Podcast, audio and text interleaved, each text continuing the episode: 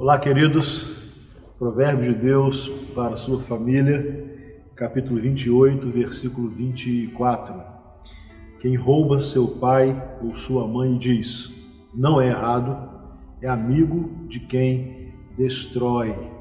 Essa é uma é um conselho ou é um aviso aos filhos que por conta de rebeldia, de desobediência, chegam até mesmo a, a roubar os pais.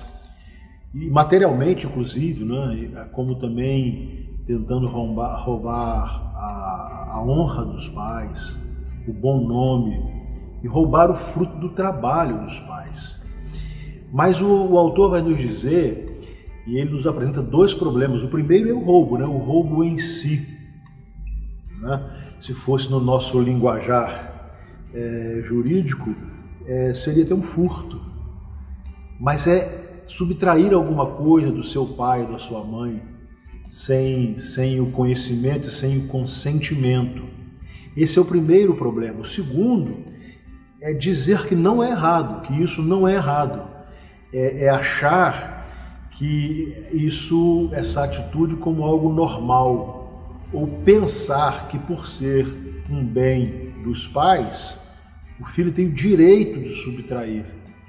E a palavra de Deus vai nos ensinar dizendo que quem rouba o seu pai ou sua mãe, e depois com consciência tranquila diz: Isso não é errado, e se não é errado, fará outra vez, naturalmente, é amigo de quem destrói, é um causador de destruição, é um causador de destruição não só patrimonial, mas da honra. E o que é mais sério, é causador da própria destruição, porque demonstra ser um filho ou uma filha de caráter duvidoso, e o caráter maculado o acompanhará pelo resto de sua vida.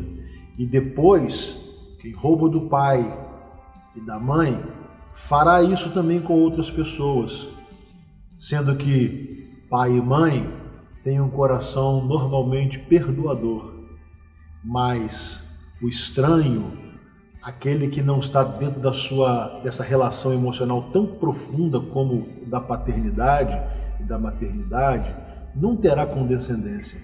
Por isso, filho, cuidado. Primeiro, quem rouba do pai, do pai e da mãe, está cometendo pecado. E quem faz isso e diz que não é errado, está pecando outra vez. E o que é pior, procurando a destruição. Deus abençoe o seu comportamento e a sua integridade como filho.